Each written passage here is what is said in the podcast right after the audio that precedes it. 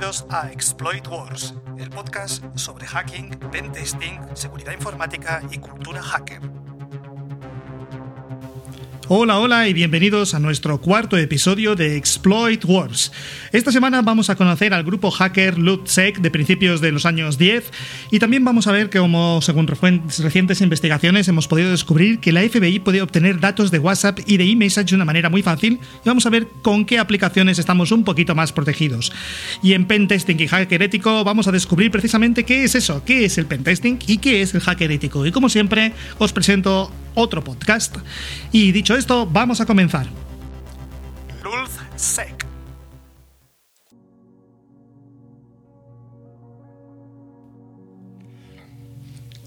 A principios de mayo de 2011, Fox.com fue blanco de un nuevo grupo de hackers que se había formado en las salas de chat privadas online del colectivo de hackers Anonymous. Se llamaban a sí mismos LulzSec, una contracción de Lulz, lo que se utiliza para reírse, y Sec de seguridad, que es lo que a los hackers les gusta comprometer. ¿El motivo del ataque sobre la Fox? Pues aparentemente porque Fox.com había descrito a un rapero llamado Camon como Bill en directo. El grupo descubrió una debilidad en el sitio de la Fox y la utilizó para filtrar los perfiles y nombres de 73.000 concursantes de X Factor. Vaya, lo que se conoce como doxing. No nos gustáis mucho, publicaron. Como tal, os invitamos cordialmente a besar nuestros culos, escribió el grupo en un mensaje sobre el ataque en Pastebin, el sitio que ya sabéis se utiliza muchas veces para registrar las hazañas hackers. A partir de aquí, los hackers pasaron a atacar múltiples objetivos diversos. La emisora estadounidense PBS, donde plantaron una historia falsa diciendo que los raperos muertos Tupac Shakur y Biggie Smalls estaban de hecho vivos y viviendo en Nueva Zelanda. Y más tarde piratearon compañías de juegos como Nintendo. De hecho, con Nintendo no pudieron. Y Bethesda, también atacaron la PlayStation Network de Sony, robaron los datos privados de 24,6 millones de clientes y llevaron la empresa a desconectar la red durante días. Se consideraban a sí mismos como los piratas de los últimos días y se jactaban de ser dioses cuando atacaban un sitio. Los miembros del ULSEC nunca se conocieron en el mundo real, desconocían entre ellos las identidades. Algunos tenían la sede en Estados Unidos, otros en United Kingdom, en el Reino Unido, lo que apunta a la forma en la que la piratería se había globalizado en aquel momento. Lo que sí que conocían son los nombres online de los demás. Por ejemplo, Ryan Cleary, con sede en Wickford, Essex, se conocía como Viral o Viral. Jack Davis, de cerca de Lerwick, era Topiario. Mustafa Al-Bassam en el sur de Londres era T-Flow. Rack Aycroft era eh, Kaila era un ex recluta del ejército que se hacía pasar por un adolescente de los Estados Unidos para confundir a quienes intentaban descubrir su identidad. Y su líder, por acción, sino bien por nombre, era Sabu. En realidad era Héctor Xavier Monsegur, un programador independiente puertorriqueño que estaba radicado en Nueva York. La intención de este grupo, según escuchó el tribunal después de que algunos miembros fueron arrestados, era simplemente llamar la atención, avergonzar a los propietarios de los sitios web y ridiculizar las medidas de seguridad que usaban pero al poner información privada, incluidos los detalles de las tarjetas de crédito online, el grupo provocó problemas que cuestan cientos de miles de libras solucionarse. La respuesta de Lulzsec fue que los sitios que eran tan inseguros que podían ser pirateados de una manera tan fácil eran un riesgo para los clientes de los sitios. También bombardearon por teléfono empresas, publicaron números de contacto públicamente y alentaron a sus seguidores a llamar, lo que llevó a algunos centros de apoyo a informar que recibieron hasta 30 llamadas por minuto. No hay indicio de que estos hackers pretendieran obtener beneficio o ganancias directamente de las actividades del grupo, aunque Monsegur, que en aquel entonces tenía 27 años, tenía algo que ver con el uso de tarjetas de crédito robadas para comprar bienes, aunque era una actividad paralela. El tribunal escuchó que el ordenador de Davis tenía 750.000 elementos de datos robados cuando fue arrestado, incluido contraseñas, tarjetas de crédito y direcciones, todos los cuales podían usarse para realizar compras fraudulentas, aunque fue suficientemente inteligente como para no hacerlo. Y como individuos, algunos se beneficiaron realmente de lo que estaban haciendo. Clearly había pasado 5 años construyendo un botnet donde más de 100.000 computadoras con Windows en todo el mundo habían sido infectadas con un virus que les permitía usarlas sin permiso del propietario. Aquellos, escuchó el tribunal, fueron contratados por varios miles de libras al mes para enviar spam, alojar sitios de phishing y ejecutar ataques de denegación de servicio contra sitios web que ellos consideraban enemigos. Clearly también se declaró culpable de poseer imágenes de abuso infantil, aparte de sus actividades con LOLSEC, que expresaron rápidamente su disgusto por eso, porque no sabían que tenían un pornógrafo eh, infantil entre sus miembros. Así que inmediatamente dijeron que Clearly no era un miembro del grupo, que utilizaron sus servicios para atacar EVE Online, Minecraft, League of Legends y algunas empresas, pero Monsegur rápidamente se desmarcó de las actividades de Clearly. Entre sus miembros encontramos a Ackroyd, que era el más hábil de todos los hackers del grupo, con sede en el Reino Unido, junto con Bassam, que solo tenía en aquella época 17 años. Davis, un escocés que habla tranquila, que había tenido dificultades en la escuela, creó la cara pública del grupo, coordinó actividades y controló la cuenta de Twitter de LuzSec, que rápidamente ganó un gran número de seguidores. Cuando publicó su último tweet, 27 de julio de 2011, tenía más de 340.000 seguidores, es decir, ya se podía considerar una celebridad. La ética del grupo era la ética de un grupo de adolescentes que se volvían locos en una cibersecutería, o sea, cogían lo que podían, rompían lo que podían, se burlaban de las autoridades y de los hackers rivales que intentaban doxearlos, es decir, eh, decir quiénes eran. A pesar de todos los éxitos que estaban consiguiendo, la caída del grupo se produjo en solamente dos días. El primero fue el 3 de junio, cuando golpearon un sitio afiliado al FBI, casi con certeza a instancias de Monsegur, y lo dejaron offline. En ese momento, dos de los miembros, Recursivity y Dead Random, abandonaron el grupo. Los registros de la sala de chat del periodo obtenidas por The Guardian muestran que Monsegur, como Sabu, les estaba diciendo al resto del grupo: daros cuenta de que estamos golpeando el FBI. Todos los que estamos aquí estamos extremadamente seguros. Pero eso no impidió que dos de los miembros abandonaran. Pensar que al atacar un sitio del gobierno en lugar de un sitio comercial, Lulsec había hecho que las apuestas fueran peligrosamente altas, porque llamaron la atención de las autoridades federales de los Estados Unidos. Y luego, el 7 de junio de 2011, Monsegur, que generalmente se encargaba de disfrazar su ubicación usando Tor, que anonimiza las conexiones de datos, se olvidó de usarlo al iniciar sesión en un foro de chat. El FBI lo detectó, rastreó su conexión hasta su casa del Lower East de Manhattan y poco después los agentes se presentaron en su puerta. Según los informes, el FBI ya estaba detrás de él a través de su perfil de Facebook, sobre la base de que había estado intercambiando tarjetas de crédito ilícitamente. Pero ahora lo tenían por otra cosa, además, por hacker. Le ofrecieron una dura elección, ser arrestado y enviado a prisión o cooperar. Monsegur, que se había hecho cargo del cuidado parental de sus dos sobrinas, que entonces tenían 4 y 5 años, decidió que no quería verlas ir a hogares de acogida y, por tanto, iba a traicionar a los miembros de LUSEC. De hecho, podría decirse que el destino de estas dos sobrinas de Monsegur fue el que decidió el destino de LUSEC. Después de una semana de silencio, Monsegur volvió a conectarse, pero ahora ya era parte del FBI, y el FBI monitorizaba todo lo que hacía. Así que las cosas de repente se movieron muy rápido. El 20 de junio, Lulsec desconectó el sitio web de la Agenda contra el Crimen Organizado, el SOCA del Reino Unido, aparentemente utilizando el botnet de Clearly. Ahora las autoridades de ambos lados del Atlántico los estaban persiguiendo. A las 3.30 de la madrugada del, viernes, del martes 21 de junio, Clearly fue arrestado. A través de la cuenta de Twitter de Luxec, Davis tuiteó que Clearly no era miembro del grupo. La piratería continuó, excepto que ahora las autoridades estaban recopilando información sobre lo que estaban haciendo. La trampa empezaba a cerrarse. El 19 de julio, Al-Basim, también conocido como T-Flow, fue arrestado en Londres. Su último tweet llegó cuatro días antes mientras se quejaba que la batería de su teléfono se estaba agotando. El 27 de julio del 2011, Davis, Topiari, fue arrestado. Parecía saber que el final estaba cerca, porque el 22 de julio borró todos sus tweets menos uno. No se puede detener una idea. Si bien esto es cierto, para los miembros del ULSEC el arresto en la vida real era demasiado posible. Aykroyd siguió en septiembre. Clearly evitó la extradición a Estados Unidos, aunque la posición de Davis aún no está clara. De esta manera, Lulsec, uno de los grupos de hackers más importantes que ha habido, terminó cayendo.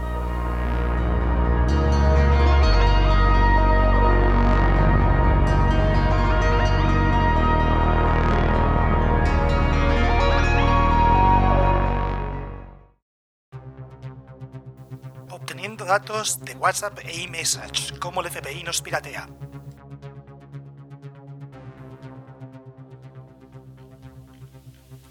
Un documento del FBI obtenido por la revista Rolling Stone revela que las aplicaciones de mensajería privadas, WhatsApp e iMessage, son profundamente vulnerables a las búsquedas policiales. El documento se puede encontrar online en https propertyofthepeople.org esta gente, en sus propias palabras, está integrada por destacados abogados, activistas y académicos. Property of the People es una organización especializada sin fines de lucro dedicada a la búsqueda agresiva de la transparencia gubernamental al servicio de la democracia. En el documento desclasificado, con fecha de noviembre de 2020, Se especifica la capacidad del FBI para acceder legalmente a contenido seguro en las principales aplicaciones de mensajería se describe a continuación, incluidos los detalles sobre la información accesible según el proceso legal aplicable. Los datos de devolución proporcionados por las empresas que se enumeran a continuación, con la excepción de WhatsApp, son en realidad registros de datos latentes que se proporcionan a las fuentes del orden público en tiempo no real y pueden afectar a las investigaciones debido a los retrasos en la entrega. Las aplicaciones a las que se refieren son eMessage, Line, Signal, Telegram, Threema, Viber, WeChat, WhatsApp y Wiker. Todas estas especifica el informe de datos de la empresa responsable, puede pasar en caso de que el FBI o la agencia legal que sea les pida los datos. Y mi sorpresa ha sido cuando he podido observar que tanto WhatsApp como eMessage pueden, si se les requiere, dar contenido parcial de los mensajes, además de datos como la IP, identificar a las personas con las que están comunicando. En el caso de Messenger, si se usa iCloud Backup, pueden dar también información de las claves de encriptación, con lo cual podrían leer, se podría leer el mensaje entero. ¿Cómo se nos queda el cuerpo? Otras, como Telegram, por ejemplo, les ponen muchas pegas al FBI y solo en caso de terrorismo podrían, y dice podrían, en el documento del FBI, llegar a darles la IP y otros teléfonos, o sea, los números con los que se ha comunicado. Ahora voy a explicar un poquito más a fondo a lo que me refiero con lo que se pueden leer más o menos los mensajes de eMessage o de WhatsApp, porque es verdad que tienen una encriptación, eh, pero sí se pueden leer, no de manera retroactiva, pero sí se pueden leer estando el FBI a la escucha después de una orden judicial. Pero ahora vamos a ver cómo funciona. Por lo que se puede entender, el FBI de forma fácil puede recolectar datos de estos servicios, de tanto de Facebook, bueno, ahora mismo ya eh, con el nombre cambiado, y de Apple, siempre que tengan una orden judicial. Esto, esto tiene que quedar claro, ¿vale? Y es curioso porque las más populares, que son iMessage y WhatsApp, también son las más permisivas. Hay que entender que si bien eh, el documento del FBI no plantea dudas sobre la capacidad de las aplicaciones para mantener alejados a los hackers y a los piratas a sueldo, el documento describe cómo las agencias de aplicación de la ley tienen múltiples vías para llegar a extraer datos confidenciales de los usuarios de las herramientas de mensajería. El documento, ya sabéis, se titula Acceso Legal y está preparado conjuntamente por la División de Ciencia y Tecnología y la División de Tecnología Operativa de la FBI y ofrece una ventana a la capacidad del FBI para obtener legalmente grandes cantidades de datos. Pensar que después de la controversia que hubo con Cambridge Analytica, cuando los medios de comunicación revelaron que los datos personales de 50 o más de 50 millones de usuarios de Facebook se recopilaron sin el su permiso para crear perfiles psicológicos de los votantes, estamos hablando de, una herramienta de voto masiva, Zuckerberg buscó cambiar el nombre del gigante de las redes sociales como una empresa de tecnología construida en torno a la privacidad. Facebook tenía la intención de hacer realidad esa visión a través de, de WhatsApp, que adquirió en 2014 por 19.000 millones. Y hoy WhatsApp ya es la aplicación de mensajería más popular del mundo, con más de 2.000 millones de usuarios. Sin embargo, en opinión del FBI, WhatsApp es una fuente de datos privados de usuarios. O sea, fijaros, ¿eh? El cantidad de gente a la que pueden tener acceso. 2.000 millones de usuarios, tanto de Estados Unidos como de fuera. Según el documento de acceso legal WhatsApp proporcionará información prácticamente en tiempo real sobre un usuario y sus actividades, más que cualquier otra herramienta de mensajería de las que hemos nombrado. Y una citación proporcionará solo información básica del suscriptor, dice el documento. Pero presentando una orden de registro, WhatsApp entregará los contactos de la directa de direcciones de un usuario, así como para otros usuarios de WhatsApp que tenga el objetivo eh, contacto con ellos. Pero WhatsApp es el único en cuanto a la rapidez con la que se pueden producir datos o, dar datos a las fuerzas de, mm, en respuesta a un pen testing o a un pen register en este caso. WhatsApp produciría ciertos metadatos, pero no el contenido real del mensaje. Eso sí, cada 15 minutos después de un pen register, dice el FBI, explica que la mayoría de los servicios no lo pueden hacer, pero estos cada 15 minutos estarían dándoles lo que está pasando a partir de entonces. Me explico. WhatsApp, una vez haya obtenido la orden, sí estará enviando lo que estamos comunicándonos. No pueden hacerlo de manera retroactiva, por tanto, pero sí que pueden eh, pincharnos. Por como os acordáis de cuando antes se pinchaban los teléfonos, pues ahora tendríamos pinchado el WhatsApp. Pero a pesar de eso, naturalmente desde WhatsApp todo esto ha sido desmentido. Una portavoz de WhatsApp confirmó que las respuestas en tiempo real eh, existen, pero el, también agregó que eh, el, documento del FBI omite un contexto importante, y es que WhatsApp no brinda contenido real del mensaje y solo se, se va a aplicar de, además de manera prospectiva, no retroactiva. Dijo que la compañía usa cifrado de extremo a extremo para el contenido de los mensajes de los usuarios, lo que significa que las fuerzas del orden público no pueden acceder directamente a este contenido. Y ha defendido este cifrado de mensajes en los tribunales de todo el mundo. Dice, revisamos, validamos y respondemos cuidadosamente a las solicitudes de las fuerzas del orden público en función de la ley aplicable.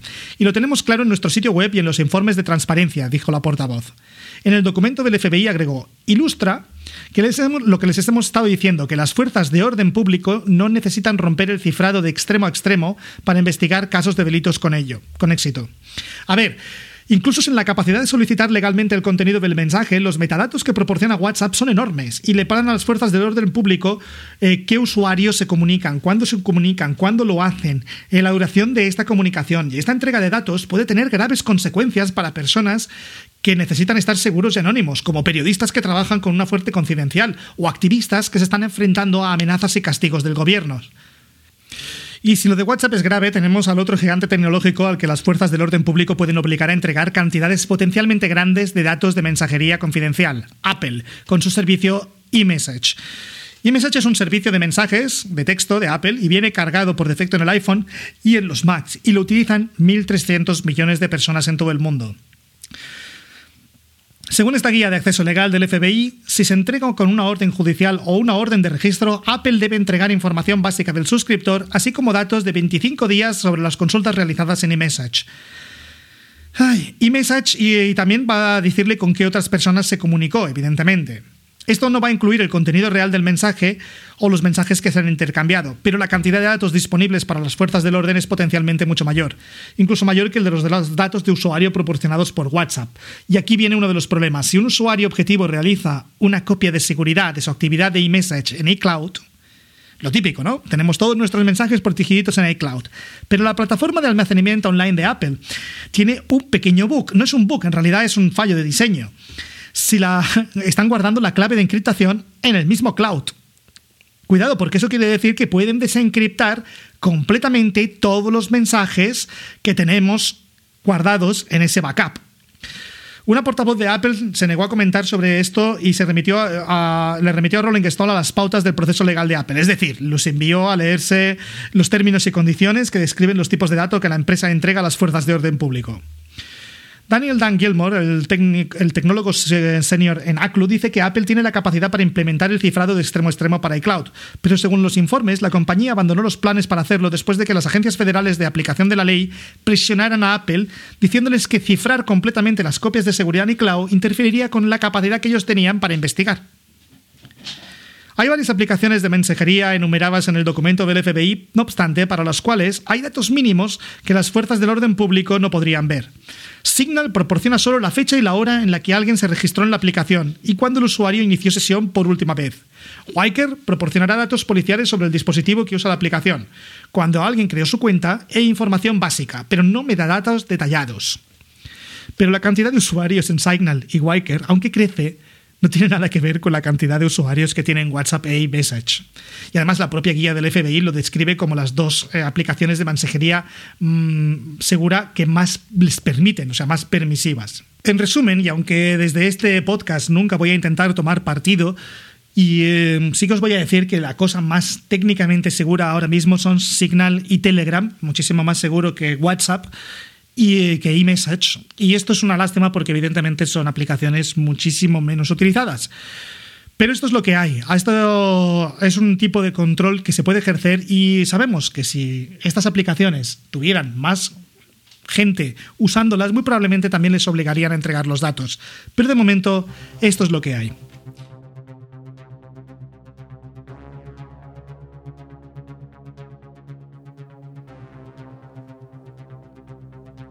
Pentesting desde cero. ¿Qué es Ethical Hacker y Pentesting? Hemos estado hablando mucho de hacker ético, pero ¿qué es un hacker ético? ¿Qué convierte a alguien en un hacker ético? ¿Puede existir tal cosa? Teniendo en cuenta que el arte de piratear computadoras y sistemas en sí es ya una acción encubierta, La mayoría de la gente podría creer que la idea de participar en una actividad casi ilegal es significativamente casi ilegal. Sin embargo, se debe tener en cuenta el propósito y la intención del acto. En aras de comparación, los profesionales de la aplicación de la ley participan habitualmente en situaciones y comportamientos poco éticos para comprender mejor y atrapar a sus homólogos criminales. La policía, los agentes del FBI deben aprender la jerga, las acciones y los comportamientos de los cárteles de la droga y el crimen organizado, incluso a veces infiltrarse y para poder arrestar a los criminales, y hacerlo a veces les obliga a participar en actos criminales. El hacking ético puede pensarse de la misma manera. Para encontrar y reparar las vulnerabilidades y los agujeros de seguridad en un sistema informático o en una red, a veces tenemos que pensar como de un delincuente y utilizar sus mismas tácticas, herramientas y procesos que ellos podrían emplear. Existe, por tanto, una clara diferencia entre un hacker y un hacker ético. Un hacker ético es alguien que emplea las mismas herramientas y técnicas que podría usar el delincuente con el apoyo total, la aprobación y el consentimiento por escrito del cliente, para ayudar a proteger una red o un sistema. Un hacker, y hablo de uno de los malos, usará esas habilidades, herramientas y técnicas para el beneficio personal o con fines destructivos, o en términos puramente técnicos, para lograr un objetivo fuera del interés del propietario del sistema. Los clientes emplean los hackers éticos para mejorar la seguridad. Los hackers éticos trabajan dentro de los límites de un acuerdo realizado entre ellos y un cliente antes de que se emprenda cualquier acción. Este acuerdo no es simplemente una sonrisa, una conversación y un apretón de manos justo antes de abrir una computadora y empezar a piratear. No, es un plan cuidadosamente diseñado, meticulosamente organizado y documentado para proteger al hacker ético y al cliente.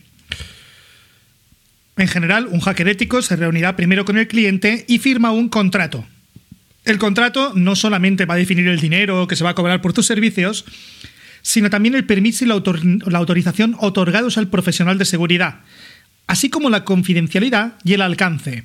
Ningún cliente aceptaría que un hacker ético intentara violar la seguridad sin antes asegurarse de que el hacker no revelará ninguna información encontrada durante la prueba. Por lo general, esta preocupación da como resultado la creación de un acuerdo de no divulgación, Además, los clientes casi siempre quieren que la prueba continúe hasta cierto punto en la estructura de la red y no más. Eh, pasan cosas como puedes intentar atravesar el firewall, pero no toques los servidores del archivo del otro lado porque tengo billeteras Bitcoin.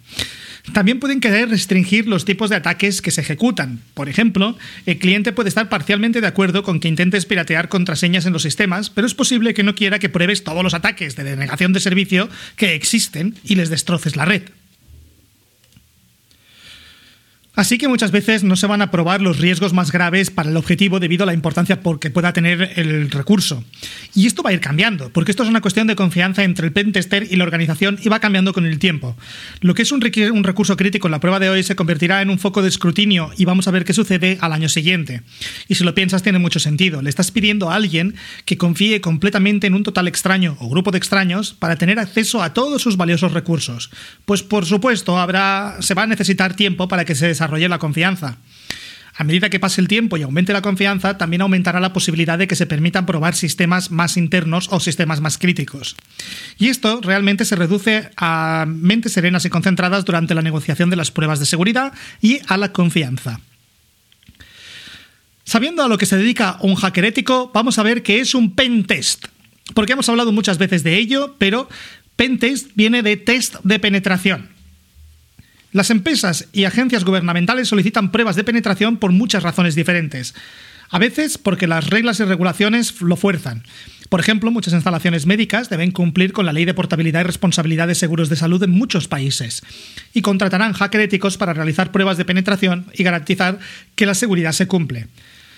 A veces los jefes desde la organización son simplemente conscientes de la seguridad, eso pasa con muchas empresas que se sienten como que quieren saber cuál es su situación real y quieren saber cómo están funcionando los controles de seguridad que tienen y contratarán pentesters simplemente en un esfuerzo por construir o reconstruir la, la confianza y la reputación de sus clientes. Y digo reconstruir en el caso de que ya se haya producido una violación de seguridad, pues es muy útil contratar a pentesters para que vuelvan a ejecutarse todas las pruebas posibles y devolverle esa confianza a los clientes de que tu sistema es completamente seguro.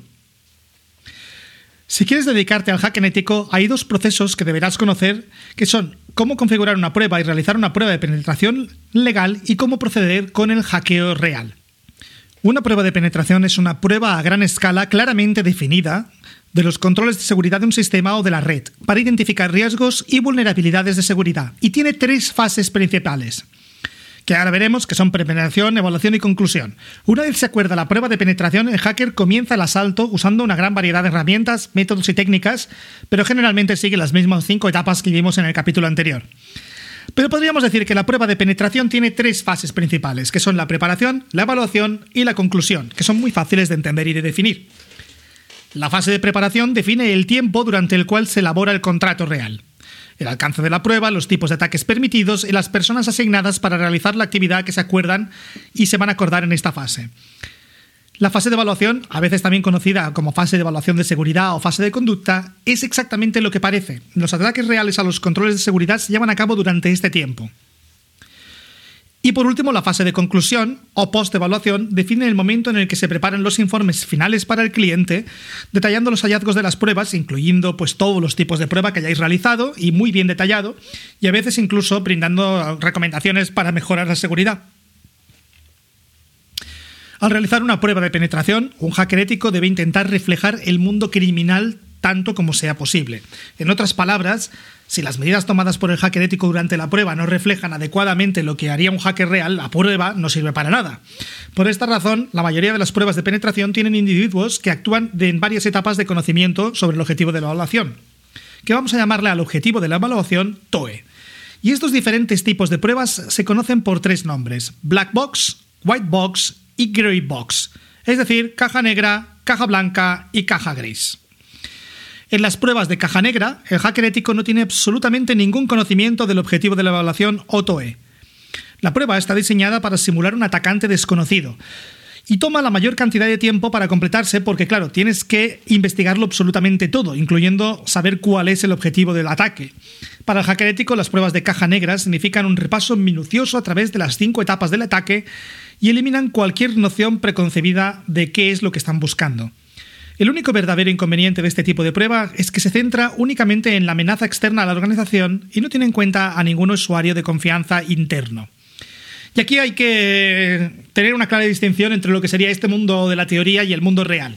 Si bien la definición pura del término implica que no tienes ningún conocimiento, una prueba de caja negra está diseñada para reflejar lo que un hacker externo hace. Y puedo asegurarte que el hacker externo ha estado investigando y mucho tiempo. Saben algo, si no, no atacarían, para empezar. Así que como pentester es mejor que tengas en cuenta las mismas cosas que los hackers cuando configures tu prueba. Las pruebas de caja blanca son exactamente lo opuesto a las pruebas de caja negra. En este tipo de pruebas, los pentesters tienen pleno conocimiento de la red, el sistema, la infraestructura, la empresa a la que se dirigen. Esto obviamente hace la prueba más sencilla, o como mucho, más rápida y menos costosa, y está diseñada para simular una amenaza interna informada como podría ser, por ejemplo, un administrador de la red descontento, un ex mm, empleado o algún usuario de confianza que en aquel momento está intentando ir en contra de la empresa. Y por último tendríamos la prueba de caja gris, que también se conoce como prueba de conocimiento parcial. Lo que hace que esta sea diferente de las pruebas de caja negra es el supuesto nivel de privilegios elevados que tiene el evaluador. Mientras que las pruebas de caja negra generalmente se realizan desde el nivel de administración de la red, las pruebas de caja gris asumen que el atacante es interno. Debido a que la mayoría de los ataques se originan dentro de la red, este tipo de prueba es valiosa y puede demostrar la escalada de privilegios que puede obtener un empleado de confianza. Hasta aquí, esta semana, hemos visto qué era, eh, qué es un pentest, cómo se realiza, qué son las pruebas de caja negra, pruebas de caja blanca y pruebas de caja gris. Y hemos descubierto las tres fases que son preparación, evaluación y conclusión dentro de un pentest. Espero que os haya gustado. La semana que viene veremos más cosas.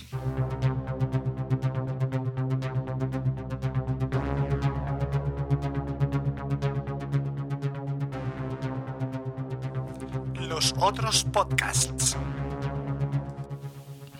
Hoy en los otros podcasts os quiero presentar Radio Unhacking. Radio Unhacking es en realidad un programa de radio, como su nombre indica, y lo emiten en Radio Líder. Pero si vosotros no tenéis acceso al dial de Radio Líder, siempre os podéis escuchar este podcast en todas las plataformas habituales. Y es un podcast muy interesante, es un podcast serio, es un podcast de seguridad informática desde una óptica seria y de servicio y realmente ah, con unas entrevistas a gente potente Eh, hace poco, por ejemplo, estuvieron entrevistando directamente a un militar que explicaba cómo funciona toda su red eh, de seguridad en la cual se conectan todas las armas. Y es realmente, realmente muy interesante porque nos abre perspectivas, tienen acceso a gente realmente que vale la pena oír y es completamente en castellano. Así que aquí os dejo con este maravilloso podcast. Tenéis el enlace un poquito más abajo en la descripción del episodio por si queréis escucharlos. Y nosotros nos vamos a despedir aquí hasta la semana que viene.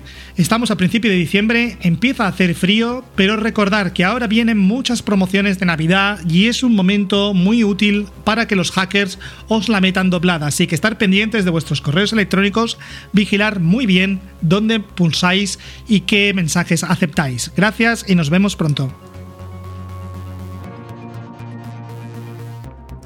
Exploit Wars es el podcast de robotic.net. Fin del episodio 4.